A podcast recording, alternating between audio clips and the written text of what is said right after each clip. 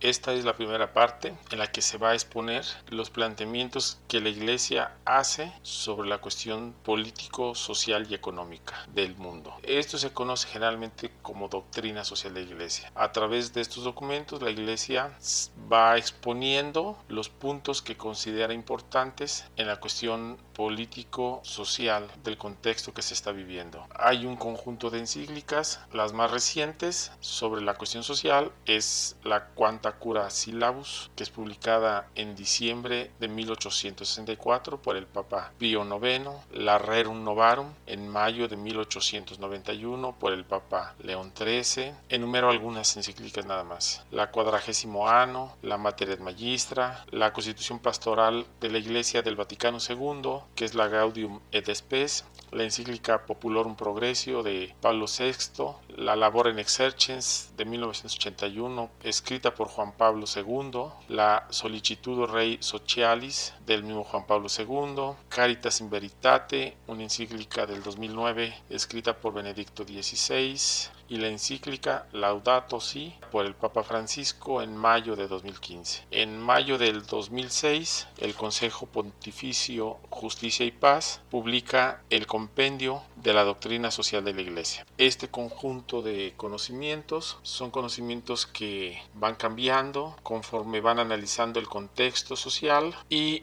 el que es sistemático, el que está más ordenado, eh, que está conceptualizado de una manera más didáctica y por temas, es el compendio de la doctrina social de la Iglesia de mayo del 2006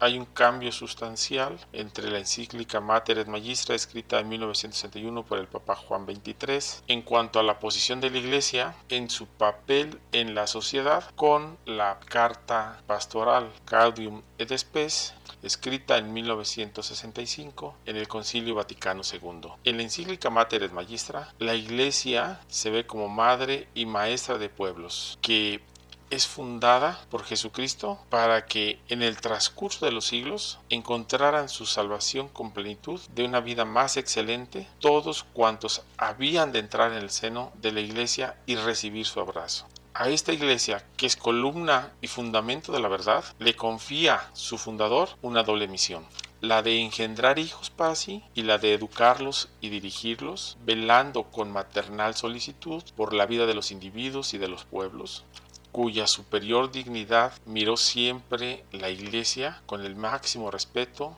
y defendió con la mayor vigilancia. Este cambio es radical en la constitución pastoral Gaudium et.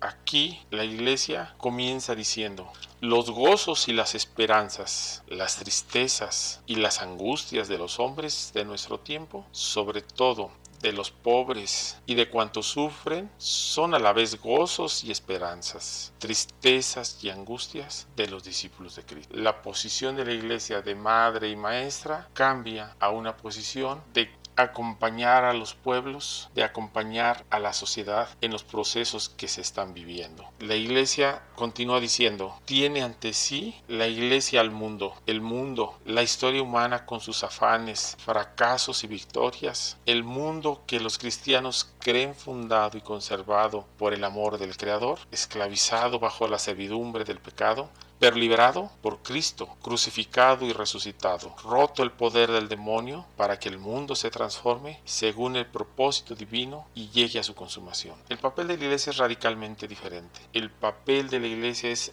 la de una acompañante en los procesos históricos de la sociedad. En el documento publicado en mayo del 2006, conocido como el Compendio de la Doctrina de la Iglesia, la Iglesia dice se propone ante todo publicar este documento para sostener y motivar la acción de los cristianos en el campo social, para que el amor cristiano que impulsa a la denuncia, a la propuesta y al compromiso con proyección cultural y social, a una efectiva actuación que apremia a cuantos sienten en su corazón una sincera preocupación por la suerte del hombre a ofrecer su propia contribución. Este documento pretende presentar de manera completa y sistemática, aunque sintética, la enseñanza social, que es fruto de la sabia reflexión magisterial y expresión del constante compromiso de la Iglesia por ser fiel a la gracia de la salvación de Cristo y a la amorosa solicitud por la suerte de la humanidad. Hay que considerar que en el transcurso del tiempo y el cambio de los contextos sociales requieren una reflexión constante y actualizada sobre los distintos temas que el documento expone y que se necesita reinterpretar para interpretar los nuevos signos de los tiempos. La Iglesia considera que la reflexión los principios que propone están fundados en la ley natural escrita en la conciencia de cada ser humano, que está por lo mismo obligado a reconocerla y a respetarla. La Iglesia considera que la humanidad pide hoy una mayor justicia al afrontar el